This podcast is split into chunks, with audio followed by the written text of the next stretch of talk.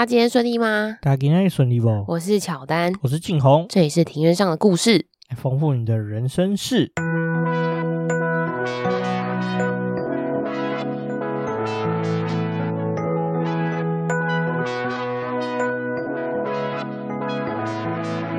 我们透过历史、书籍、电影、风土，带你进入那些看似很远，却其实离我们很近的事。在这里扩散你我的小宇宙，还有故事所延伸出的观点。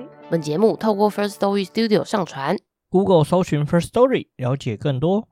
今天录音的时间是平安夜，十二月二十四号的下午五点半左右。在这个平安夜之前呢，我们上个礼拜已经爽去度假了，大概五天的时间。没错，我们去了菲律宾的宿雾以及薄荷岛。对，没错，那个地方真的是蛮赞的，很舒服。对，尤其是呢，因为这礼拜台湾就是寒流嘛，那我们就从三十度的地方回到十度的地方。我觉得温差二十度真的有点恐怖。没错，然后就因此这样感冒了。对，所以就是呃，各位听众今天请。多多包涵，因为我的声音好像有点不太，嗯，有点有点难听，有点沙哑，怪怪的啊。但是就还好啦，嗯、就就大家都多多担待一下。毕竟我们从很很热的地方回到很冷的地方。对啊，那其实这一趟的菲律宾行啊，让我就是整个对呃菲律宾真的是大大改观。我指的改观是。人文方面啊，因为其实我感觉啊，菲律宾人他们可能真的很知道观光旅游业的重要，所以说其实因为因为我跟静红我们是两个人过去嘛，那基本上就是我们在那边所有遇到的呃任何的服务人员跟当地人啊，就是我们要问问题或是寻求帮助的时候，他们其实都是很积极也很热心，没错，这让我很讶异。就是你觉得那边人可能懒懒散散，然后服务态度可能也不太好。对啊，可能是因为前几年我们去马来西亚嘛，因为我想说它跟马来西亚一样都是东南亚国家，因为都热热的嘛，那四季如夏，那可能人都会懒懒散散的。欸，那其实菲律宾人不会，他们对观光客真的是非常的友善跟积极。对啊，那也有可能是那个地方真的就是以观光为主的区域，他们可能想要建立一些名声吧。不过总而言之，我们薄荷岛的体验是蛮好的，重点是我们有看到嗯蛮壮观的这个水下景象。对啊，我们是去那个，反正那边有一个岛。如果说各位听众对浮潜啊、看海底生态有兴趣的话，可以去查菲律宾这边有一个小岛叫做巴里卡萨岛。这个地方呢，其实它的底下有一个很很壮观的海底珊瑚礁的断层。那就是主要是因为说有这个断层啊，所以说海底的这个海洋生态是相当的丰富。没错，像我在台湾其实有浮潜的经验啊。菲律宾这个巴里卡萨岛呢，其实蛮特别，它其实有一个很大的落差断层。其实水下景色跟台湾其实是差异蛮大，我觉得蛮推荐。而且除了浮潜以外的话，它还有很潜水的课程可以在那边上。其实它好像是世界上数一数二的潜点。对啊，就是初学者适合来，那有这样练习需求的人也都可以来这边。没错，除了这个以外呢，就是在这边体验也很好。就即使你不会游泳呢，这边的这个教练啊，也都还蛮热心，也会带你很认真的带你去看鱼啊等等相关的事情。对，我不得不说，他们真的非常的保护游客。他们就 是他们除了很担心你看不到东西以外啊，他们也很注重你的安全。所以其实整体而言，我觉得体验是蛮好的。对啊，基本上是可以不用担心，因为就连我，我本身我是不会游泳的，我都敢去的。那除了这个以外呢，我们还有看到海龟。对，我们离海龟非常的近，诶，海龟游泳的样子很优雅，我觉得很可爱。因为我们那时候在看它的时候，它还有就是浮呃游到比较上层，那其实它还有探出头来去呼吸，就有点像是我们人类游蛙式的感觉，还蛮可爱的。对，那另外我们还有另外一天的行程是去看鲸鲨。哦，对，但是看金沙那天就是呃运气稍微不好一点，因为那时候我们遇到有台风，那就是有下雨，那所以说水中的景象就比较模糊。但我们其实离金沙也是看得非常的近，非常清楚。对，我觉得也是蛮值得，就是大家如果说有到薄荷岛这个地方的话，可以看看。而且重点是这边的消费非常的便宜。哦，对，真的是很便宜，我觉得相当的划算。对，我要再拿出我经典名言了。哦，你说你又要拿那个肯丁当比较值是不是？没错没错，只要说它的距离、体感距离、时间上、时间上的体感距离，只要比肯丁差不多，比肯丁短，肯丁就是我一个比较值。基本上我是觉得肯丁被横甩 N 条街啊。哦，确实啊，就是还还需要有一些很大的改善空间。对，没错没错。其实我觉得去波尔岛玩其实蛮划算，真的是挺不错的。对啊，但是必须讲，我觉得那边的东西真的没有很好吃，尤其是 饭。我觉得饭，我必须很抨击的讲，很难吃。我真的不喜欢。对，呃，它并不是像泰国或者是其他地方是长米，它比较像是台湾早期就是在日本人来改良我们的米以前的那种再来米。对吧？是再来米。对，没错，再来米。对，然后那个口感呢，吃下去完全不会 Q，不会弹，它只会让你觉得粉粉的。然后还有，嗯、呃，我觉得面包也很难吃。哦，面包，对，我们 有去探险啊，我们就是去买那种当地面包店的面包，嗯、但是我觉得这个面包的口感实在是我们不太习惯啊，就是很干呐、啊。然后加上哦，还有那个蛋糕，蛋糕，哎，静红，你说那个蛋糕口感像什么？很像花桂发糕。哦就拜拜那种发糕，其实还蛮精辟，因为我觉得吃起来真的是蛮干的。对，但是其实还不错吃啊，那个味道还行。它的调味是正确，只是说口感很不行，口感像发糕。对啊，像发糕的蛋糕。对啊，对啊。然后我们在这个宿雾的市区，我们也做一个挑战啊。我们在那个旧市区的这个景点要走回饭店，我们一直打不到 Grab，然后所以我们就用走了走两公里，沿途真的是蛮有趣的。哦，对对对，因为其实我们在宿务的那个老城区啊，我们。那时候大概是五六点吧，真的要拦 Grab，要叫要拦哦，完全都看不到，呃，就是完全都拦不到，所以我们就只好就是把宿雾当成京都在散步。我们走了半小时的路程，再从那个老城区再走到我们比较市中心的地方。对对对，那其实一路上真的是经过相当多的不同的人文洗礼啊，因为就是我们有经过那种比较。嗯，算是比较贫困的区域，对，相对比较贫困，就是很明确的，你看得出来，比较像是贫民窟，也有就是经过比较呃比较长明的那种区域区域啊。那所谓的长明，就是说，呃，看起来那一个区域的人民就是比较偏向小康一点的家境啊，他们的那个生活痕迹，然后也看得到他们就是呃直接衣服晾在外面。对对对，然后到我们住宿那个饭店的这个区域，哦，那个就差很多。对啊，就突然说，哎，看到居然有人在慢跑，然后也看到很多，就是越来越多的西方脸孔的观光客，对对对，就可以感觉出来，其实就是我们到的那一区是相对比较富裕一点的地方。对，对台湾人来说，其实真的是蛮惊讶，因为我们好区跟坏区的差异不会那么大，但是在那边确实，你在短短的路程中，你就会看到好区跟坏区。像我们住宿的地方，算是。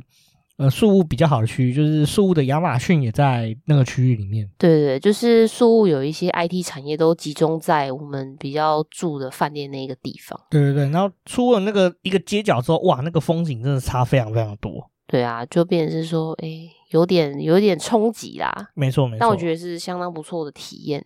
好，那我们差不多要进入我们的主题了。好，那我们其实今天的这一个主题呢，呃，其实基本上这个这个主题已经规划很久了，因为本来是想要跟之前在今年七月份上映的一部电影叫做《芭比》，想要跟它做一个呼应，但是因为我呢写稿写比较慢，正确来说是拖稿，是好，然后。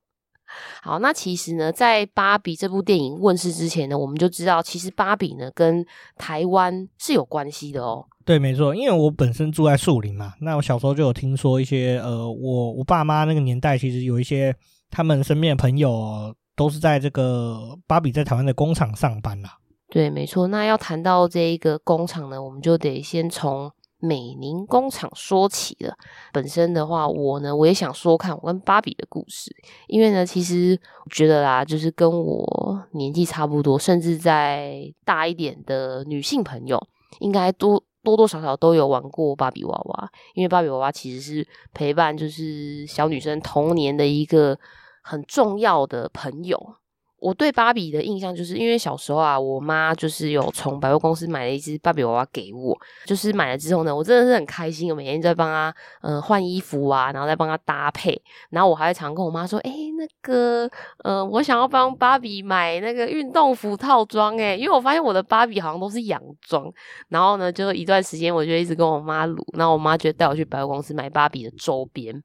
我真的是异想天开，我觉得我自己是理发师、设计师，我就帮我的芭比剪头发，我就帮她从及腰的长发剪成包脖头，然后我妈就傻眼，她说：“你不要这样子随便乱剪，那是把芭比弄得好丑哦。”然后反正呢，芭比就陪我度过一段很美好的童年时光。那但是我其实现在仔细想想，我觉得芭比。芭比真的是她的那个做工，应该说她的那个身材啊，真的是有点不符合，就是真人的这个呃身体比例。啊、身材比例确实是这样，没错啊。其实相当不符合，因为她的那个手脚都很纤细，然后脖子也很细，但头很大。那脖子怎么办法撑支撑这样子的重量的头？讲到芭比的话，对我来说，男生以前就是看到女生玩芭比娃娃，兴趣就是把芭比娃娃抢过来，抢过来然后掀她裙子。对对，掀她裙子，然后或者是帮她脱衣服。哦，这我有听过啦，我知道。对，大概就是我们那个年代的男生会做的事情啊。真的是小屁孩的时期，没错啊。如果家里有姐姐或妹妹，通常都会把姐姐跟妹妹的芭比娃娃弄成一些这种很奇怪的动作，比如说帮他们劈腿啊，然后或者是帮他们剪头发这种事也会做的。对，但女生的话玩芭比也是呃，把她当成朋友嘛，然后就是呃，想要就是设计一些跟他有关的一些故事，然后再来就是角色扮演，因为芭比本身也卖了很多不一样的服装啦，所以可以帮他做很多不一样的职业的的 cosplay。你有买肯尼吗？没有诶、欸，因为 你知道我小时候还不知道他叫肯尼，我还跟我妈说：“妈，我要那个男的芭比娃娃。”然后我妈就说：“你在说什么？他叫肯尼，是很白痴。”我居然说我要男的芭比娃娃，好可怜的肯尼哦，他没有名字，他就叫男的芭比娃娃。他跟电影一样，就是被边缘化的一个角色。哦，对，其实其实电影真的有呼应到这件事情啊。就大家如果有兴趣还没有看过的话，我觉得也可以去看看这部电影，因为其实这部电影，呃，它前面开头开宗明义就很明显跟大家说，就是如果你喜欢芭比娃娃，那这部电影绝对是为你量身打造。那如果你讨厌芭比，这部电影你也值得一看。没错，确实这部电影真的是做出了一个很特殊的风格啊，就蛮厉害的。嗯，对，那我们就不要剧透，就是没有看过的观众可以自己去欣赏。好啊，那我们的故事要回到就是。呃，台湾啊，跟芭比这个这个缘分，那其实呃，我们就必须要先从芭比娃娃的这一个母公司，应该说是母公司吧，从这个公司开始介绍起。制造出芭比娃娃的公司叫做美泰尔公司 （Mattel，M A T T E L），它是美国的一家跨国玩具制造公司。那是由哈罗德·马特森跟谭德勒夫妇于一九四五年一月的时候在加州的洛杉矶成立。那目前呢，这间公司的总部是设在加州的。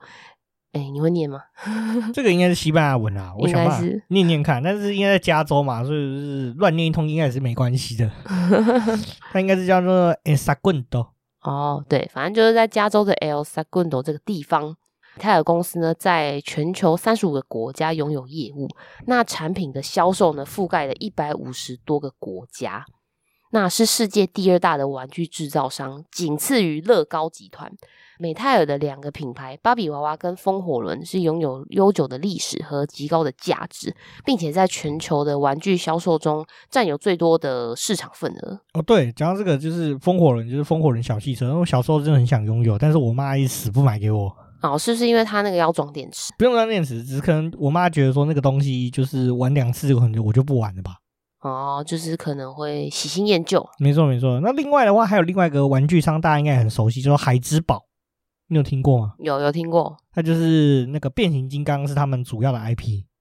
哦，这个名字还蛮还蛮好笑，呃，不是还蛮好笑，就是还蛮到位的。孩之宝，对，没错。好，那接下来要谈到的就是芭比是怎么样诞生的。首先呢，我们想要先从芭比的诞生开始讲起。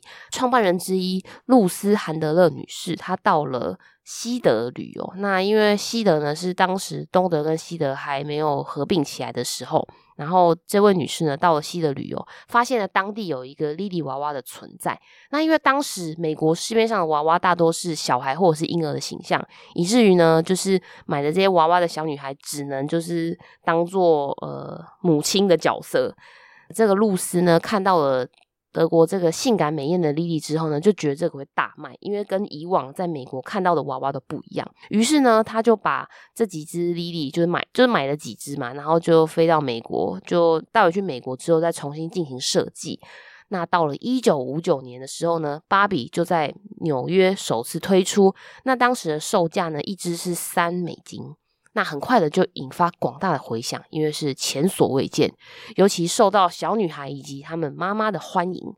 那这个芭比呢，至今已售出超过十亿只的娃娃。那这个策略是蛮正确的，因为毕竟不止小女孩，连妈妈都喜欢的话，那肯定是大家都会买单的。就是相当的吸引各个不同年龄层的女性。没错，没错。那讲到小孩或婴儿的形象，我让我想到说，以前美国的娃娃是不是最后都变成鬼娃恰吉？对，就是因为可能结合一些小女孩喜新厌旧的一些故事背景吧，所以变鬼娃恰吉。对啊，因为都是长得像婴儿形状嘛，那所以说玩到最后，肯定是小女孩的手肯定也不是这么的乖巧，一定是会到处大肆搞破坏。最后那些娃娃应该都变成鬼娃恰吉了。对，有可能。好，然后呢，芭比的名字呢，其实是来自于这个创办人韩德勒夫妻他们的女儿芭芭拉。那几年后推出的肯尼呢，则是以他们的儿子来命名。芭比和肯尼呢，是被视为全球最受欢迎的两个娃娃。从推出以来，芭比也成为了全球富裕社区中玩具业务的一大重点，与芭比相关的商品也跟着大卖，像是它的服装啊、配饰，还有芭比的朋友跟亲戚等等，也都跟着大卖。芭比有朋友跟亲戚哦？有，她有姐妹，我记得她好像有两个还三个妹妹。但其实这些这些朋友跟亲戚，我小时候我妈带我去百货公司的时候，我记得就是，嗯、呃，就是芭比的那一个柜。那个专柜里面其实也有卖几只不一样的娃娃，我现在想起来，那应该就是他的朋友跟亲戚。嗯嗯，对，但是其实他们，呃，一定是没有芭比有名的，那销量应该也不太好。对啊，就是配角啦，就可能有些小孩家里可能比较有钱啊，然后爸妈可能买了一个比较大的场景。芭比的场景，那就是需要有一些朋友来开趴，哦、所以就买买这些朋友跟亲戚的角色过来，就是做一个呃比较热闹的感觉。那芭比呢，本身在传达女性独立特性的方面有发挥相当重要的作用啦，因为其实呃就是芭比本身呢、啊，有让她做一些很多像是呃不同职业的一个扮演，像是医生啊、工程师或者是一些呃。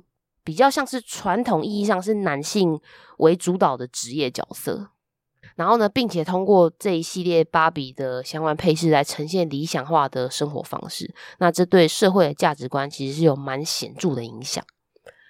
那时间到了二零一四到二零一六年的期间，那芭比娃娃的销售量是急剧的下降，因为其实到了近代啊，有越来越多的玩具啊推陈出新，那就是小孩子可以选择的玩具也非常的多样，所以导致芭比的一些。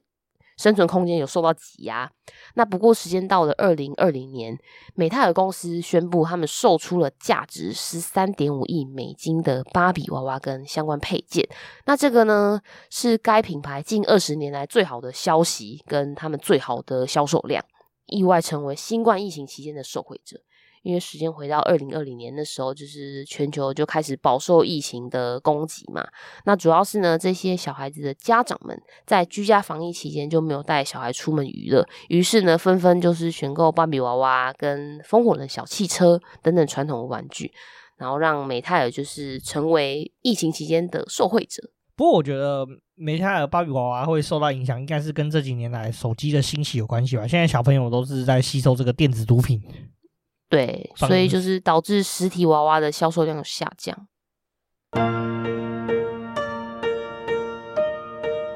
然后呢，接着我们要讲的是电影人生。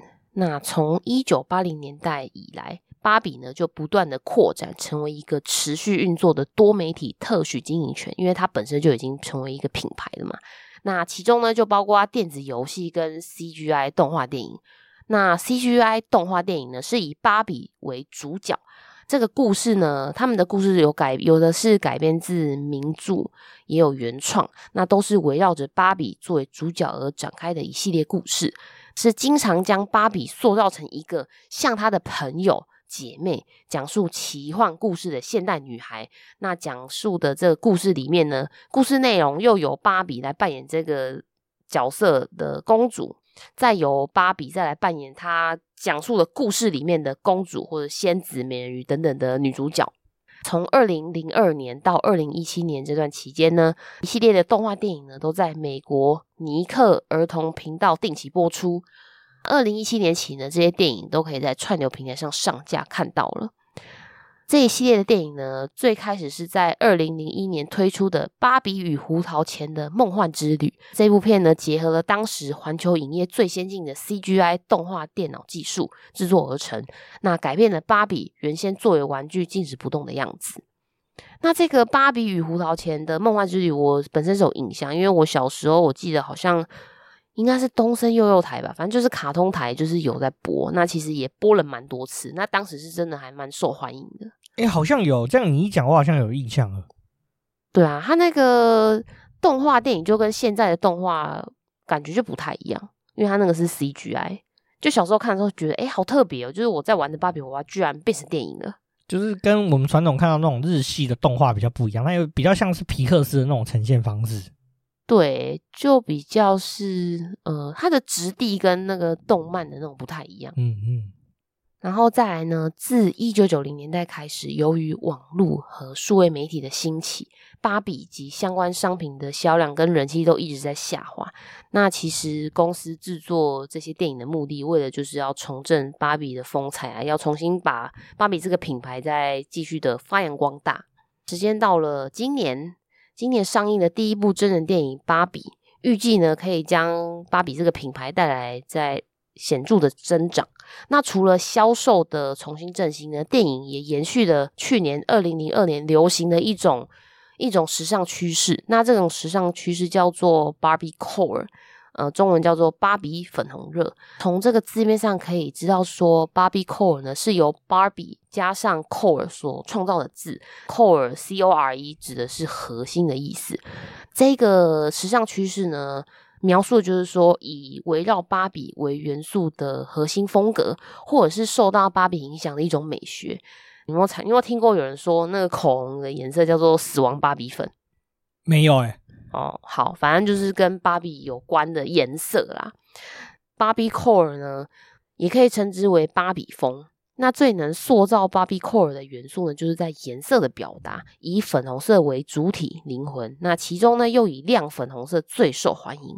搭配的时候呢，也有人会就是让它跟柔和的粉色系一起出现，如例如薰衣草紫或者是紫罗紫罗兰的颜色。这个穿搭的服装单品呢，多为短版上衣，或者是低腰喇叭牛仔裤，以及迷你裙，还有超高厚底高跟鞋。所以这个算在去年欧美算是蛮流行的一种穿着风格。对对，就是去年欧美的时候流行芭比 core 的这个时尚的穿搭。那你有没有印象？就是芭比电影在上映的时候啊？包括我在内，就是所有的女生去看电影的时候，都会把自己的服装 dress code 就是配芭比的颜色。哦，会啊，它不是还有一个那个电影造型，不是有那个芭比的盒子，然后可以拍照。对，那个芭比的盒子，我不知道电影院在干嘛，就是都把它放在那种采光很差的地方。我们去的那一间算是放在一个很很差的地方，就是一个很死亡的 死亡角落，就是那个照照下去，那个脸直接整个是黑掉。那个后置完全没办法救。对啊，没错啊，但是算是这波行销蛮成功的，就是大家可以进去体验当芭比的感觉啊。那至于我的话，那时候也有进去啊，就是我觉得我躺好像躺进去棺材的感觉，就放在盒子里面。对啊，对，但是我觉得这行销蛮成功的，确实带起一波风潮啦。此外的话，呃，也是我们 Podcast 的翘楚古埃大大呢，他有拍摄了一张就是他芭比盒装的照片，那张照片他看起来非常的厌世。哦，对啊，感觉很像坏掉的娃娃，但蛮有趣的啊，确实。因为他那个电影的那个拍照的那个布景，他就把它做成像是芭比的那个销售盒，就是你人站进去，你就像是真人芭比娃娃，然后要被拿出去贩卖。好，然后其实呢，呃，以上就是芭比本身的故事跟一些介绍，都大概讲到这边。那接下来要谈到的是跟我们本集有关的重点，也就是芭比在台湾的日子——美宁工厂。时间回到一九六七年起，美国美泰尔公司看中的是台湾华夏集团供应塑胶原料稳定，以及呢台湾本地拥有人力成本低廉以及人员素质优良等等条件，于是呢选择来台合资设厂，并且选定台北县泰山乡，是现在的新北市泰山区，然后成立了美宁工厂。当时的芭比娃娃从材料生产到包装出口，全部都在泰山完成，也开启了泰山乡纺织与代工产业兴盛的年代。全盛时期呢，产能就占了全球的八成哦。讲到这个台湾华夏集团，现在已经卖给台剧集团了。这个华夏集团到现在还是存在啊，它在台湾是生产一个 PVC 原料，就是聚氯乙烯原料的塑胶原料的公司。对啊，是一个相当稳定成长的公司。那我也觉得非常合理啊，因为其实台湾那时候做这个所谓的进口替代啊，所以说其实有很多这种塑胶原料公司、二三次加工公司在台湾，所以其实因为当时台湾的劳力成本确实就是相当低廉，来台湾合资设工厂其实是一个蛮正确的选择。对啊，于是呢，就泰山乡就大概在二十年间就是非常的兴盛。就是基本上泰山的繁荣发展，就是围绕着美林公司而发展的。那美林工厂的福利跟薪资待遇都相当的不错，就是跟当时其他台资的工厂相较之下，从一开始呢仅有二十人，到后来全盛时期呢是有扩增到八千多名员工。占了泰山三分之一的人口，这边的员工有许多人都是在十七、十八岁的时候进入工厂，并一直待到一九八七年工厂结束。他们有描述，他们一生中的大事，例如谈恋爱啊、结婚、买房子，都是在美林工厂工作这段期间完成的。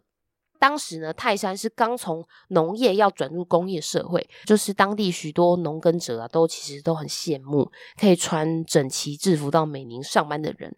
而且当时泰山的生意人也相当仰赖美宁带来的商机，只要美宁上班，周边的生意啊就会旺起来；美宁休息，他们也跟着休息。此外，当时美宁工厂啊，因为做这些呃手工制品的裁剪啊、缝纫跟装配需要的人手。大部分都是女性，也就是说来这边上班大部分都是女生，就会有许多的男生在工厂外徘徊，要等这些美宁姑娘。那甚至有流行一句话：“娶某某去美玲垂的屋啊啦。”意思就是说，你如果说需要找对象，你到美玲工厂去物色，可能就有了。这样子，而且那个时候。美宁在美宁上班的员工其实还是有那个门禁时间，因为女生都住在宿舍里面，甚至他们为了偷约会，约会超过时间，然后想办法爬墙进美宁里面。然后呢，也有许多是从中南部北上的年轻女性到美宁上班，而这些美宁的女女员工们就成为男性比较想要嫁娶的对象。因为大家可以就是回想一下，其实这些在美宁上班的美宁姑娘，她们其实所代表的是相对来说是比较实。那美宁工厂呢，初期都是以代工为主，芭比呢做好之后就直接送到全世界。直到一九八二年的时候呢，台湾才有第一款正式贩售的粉红芭比。那它的造型呢是上半身穿粉红色的洞洞装，那下半身呢是纱面大波浪长裙，那造型是相当的特别跟亮眼。那这一支第一款台湾有贩正式贩售的粉红芭比呢，在泰山娃娃文化馆的时候有展出。对，然后讲到这个芭比呢，其实你有刚刚有提到嘛，就是台湾到一九八二年才有正式第一款贩售的芭比。其实那时候台湾人有知道说，哦，美宁工厂生产一批很多的这种漂亮的娃娃，可是台湾是买不到的。所以说台湾人买到这个芭比娃娃的话，其实都是要有人刚好出国出差，比如说谁谁亲戚啊，爸爸出国出差，然后再从国外这样带回来给给台湾的这个小女孩玩。所以其实当时芭比娃娃是一个非常珍惜的存在。就是奢侈品啊，对，没错。所以其实呢，在美林工作的员工啊，其实，在那个年代啊，在台湾还没有销售芭比娃娃的年代，甚至销售之后也有这个情况，因为芭比娃娃在台湾还是售价相当高的一个玩具啊。所以其实美宁的人里面会偷偷的夹带娃娃出来。对，偷渡娃娃。对，没错没错。他们说偷渡其实要非常有技巧，因为其实上下班的时候都会检查你身上有没有偷带东西，但是大家还是有用尽各种方法去夹带娃娃出来。我听说是可能会把娃娃肢解啊，哦、就是可能他的手放在放在这，呃，放在放在甲地，然后脚放在乙地，然后最后带出去之后再把它自己组装起来。对对对，没错。反正每天都在碰，都知道怎么组装。大概是这样子。我听说我妈的芭比娃娃好像是这样来的。哦，所以她拿到的时候是有正确的组装，有正确的组装，可能是有人把它拿出去之后，然后把它装回来，然后再给我妈。因为我听过是有人好像就是没有组装好，就把它组成混血芭比，就肤色不太一样，就黑一点的手，白一点的脚这样。好，那虽然呢，美泰尔公司呢，到了一九八七年，他们考量人力成本，就宣布撤厂，并且陆续的遣散员工，仅仅是在工厂原址附近命名美林街来作为纪念回忆。那不过呢，许多老泰山人都经历过这段二十年的的荣景呢，所以后续就有老员工自行成立美宁联谊会，每年来做叙旧哦。到现在，这个联谊会还是有持续在运作的。对啊，我记得他们就是还蛮蛮有向心力的耶，就是很有心的一群老员工啦。后续呢，为了保存这一段辉煌的历史以及芭比文化，泰山娃娃产业文化馆就宣布在二零零四年成立，主要呢是收录美宁工厂的历史与泰山产业的变迁，并且展示芭比娃娃及相关文物。那我们来介绍一下这个泰山娃娃产业文化馆啊，地址呢是在新北市的泰山区丰江路二十六巷二十六号四楼。那它同时也是泰山区地方文化生活馆的场址啊。那其实在一个公园的外面，其实蛮不显眼的，对不对？嗯，然后还有点脏脏的。对啊，外观面其实看起来你也很难想象里面是保存就是关于台湾的一段重要的芭比娃娃历史啊。那开馆的时间跟大部分博物馆都是一样，就是周二到周日前开馆。那早上九点半到下午五点半。那每周一跟国定假日是休馆的哦。另外的话，每周六日其实都会有定时的这个导览的场次，在早上十一点跟下午一点半，还有两点半跟下午三点半的时候。馆内是禁止摄影的。如果说是有特殊的摄影需求，那就是也是跟馆方提出申请。没错，而且我觉得真的很值得一去看。除了娃娃以外，他还介绍很多这个美宁公司的历史。重点是里面有一个很大很大的一个这个模型图，就是当时美宁厂区的介绍简图。对啊，其实相当的壮观呢。没错没错，这人想到我去台积电的时候，台积电其实你进到每个厂区的时候，它都会有一个很大的一个模型，就是介绍说。哦，台积电在这个区域有多少个厂区？然后会把那个厂区的模型做出来。哦，我觉得也很壮观。好，那大概来介绍一下泰山娃娃文化馆的分为几个重要的主题展展区。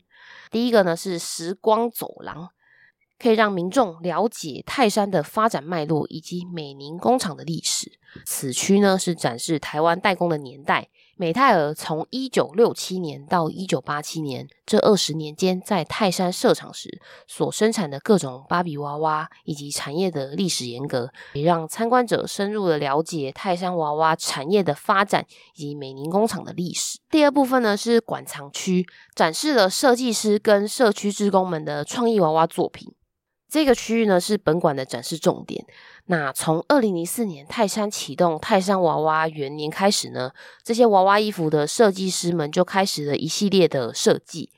馆区展示的从开馆以来这些设计师们历年的作品，从最早期的美宁系列，呃，制服跟运动服两款，还有军装女孩、原住民服饰、台湾早期服饰、闽南服饰，呃，后宫甄嬛传时尚小礼服。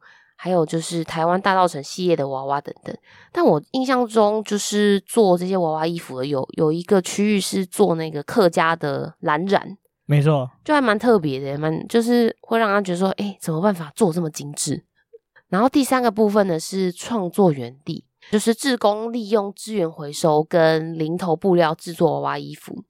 那这个产业文化馆呢，其实主要是以社区热爱娃娃创作艺术者为对象，来去培训种子教师，以从事艺术娃娃衣的创作。同时呢，他们也担任馆内的教学啊，还有推广志工。那在作为传授跟推广娃娃的创作中心，这个创作园地呢，主要是提供优秀的学员来展示作品的空间。馆内最常更新作品的展区，常常呢都可以见到令人惊艳的作品，大概是在每季会更新一次。这个展区我们有看到，就是蛮多真的是巧夺天工的作品。那碍于就是没有办法拍照，没错。而且这个区域的作品啊，其实基本上他们每一年他们都会开办一次，就是娃娃的这个衣服的制作课程。对，他们其实蛮鼓励，就是有兴趣的民众来参加，因为其实这一个这个文化馆呢，就是最主要的目的是希望把这个呃，除了把芭比娃娃的这个辉煌的历史让大家知道，那也希望说这个手工艺可以就是流传下去。没错。第四部分呢是文化走廊，那这边呢是有各国不同娃娃的文化资讯介绍。那主要介绍台湾、欧洲、美国、日本、俄罗斯等各国不同脉络的娃娃文化，提供参观者能够了解及比较世界各地娃娃的资讯。这边真的很有意思，因为我们那边有看到很多的娃娃，就有看到很像那个鬼娃恰吉娃娃。对，而且我记得那时候有一款真的长得很恐怖，然后那个志工大姐就跟我们说，哦，真的是因为它长得太恐怖，所以后来就停产了。对，因为你不管从每个角度看，那个娃娃都在盯着你，而且他盯着你是，他不是瞪你，他就是那种很很阴森的表情，就想说，这真的是给小女童玩的吗？超恐怖！而且重点是哦，他眼神恐怖就算了，我记得他的瞳孔颜色好像还是那种绿绿的，对不对？对对对，我记得是绿的，偏绿的，是真的，连我连我们大人看都觉得很恐怖。然后呢，再来是特展室这边呢，就是有展出刚刚静蓉有提到的美凝工厂的模型，以及呢是胡桂荣老师收藏的娃娃展示。那这边主要展示的就是美凝工厂当初建厂规模的模型，然后还有台湾地方形象的娃娃，还有其他娃娃衣老师的收藏作品展示，也不定期的会展示台湾特定收藏特色娃娃。对，这个讲到这个美凝工厂的这个模型，是为什么这个博物馆会有这个模型？是因为其实当初我记得是第一任总经理还是最后一任总经理，这个是导览的大姐跟我们说的。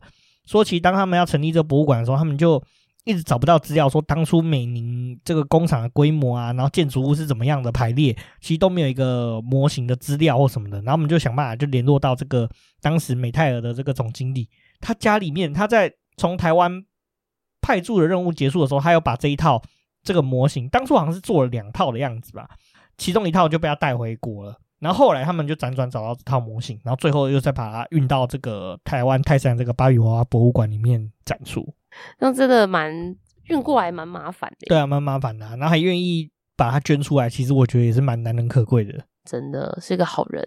然后接下来第六区是福华名品，那这个呢是娃娃馆早期跟福华饭店合作的经典娃娃展示，主要展示的就是开馆初期。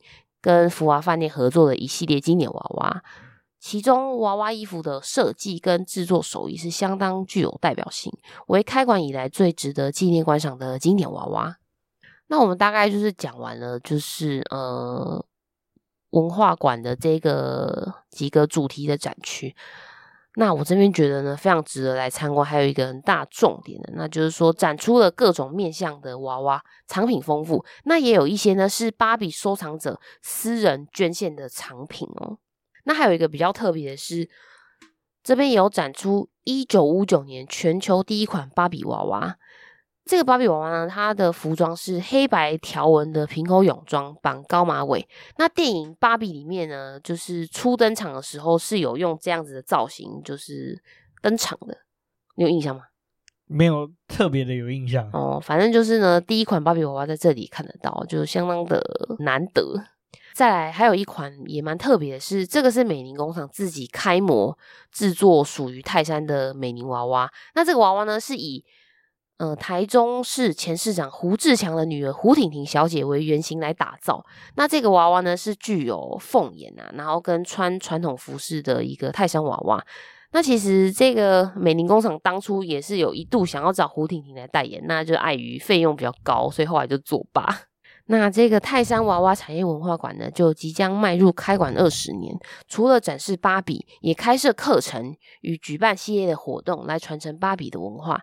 像是手做娃娃衣的课程呢，就鼓励学员们利用身边的呃资源回收啊、废弃物来进行娃娃衣服的制作，或者是发型的染色跟配件制作，也都鼓励他们用环保的方式来进行。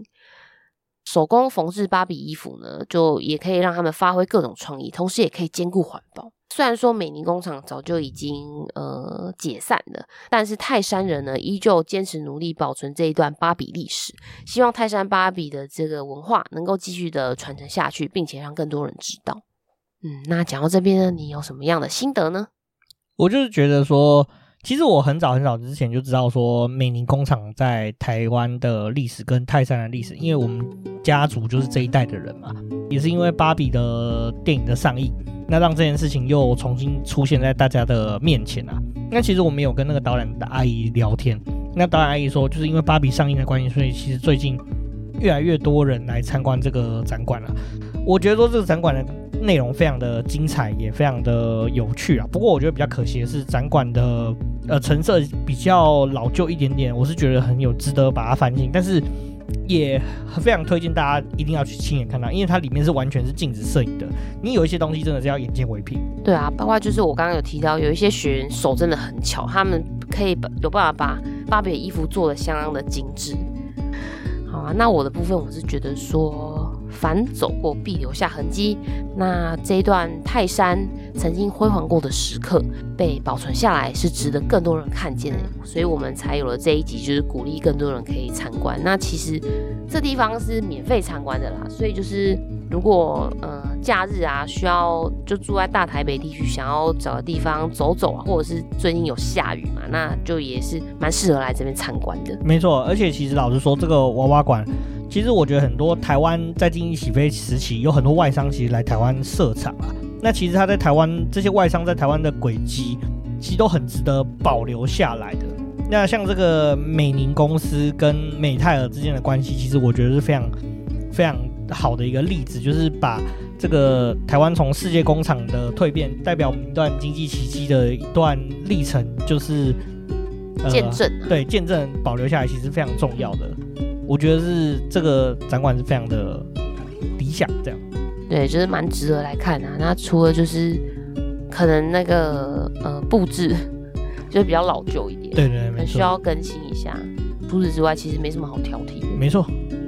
好，那我们今天节目就讲到这边。如果你喜欢我们的节目，欢迎推荐给你的朋友，并且到 Apple Podcasts、Spotify、Mixer Box、First Story 打新评分留言，并且分享给你的朋友。那欢迎追踪我们的 IG，我们账号是 Story on the Yard，你可以在 IG 的放大镜搜寻庭院上的故事，就可以找到我们喽。那我们的 IG 上会有生活动态、景点推荐、Podcast 还有书籍影集的推荐哦。那不管你在什么管道留言，我们都会在节目上回复哦。我们下次见，拜拜。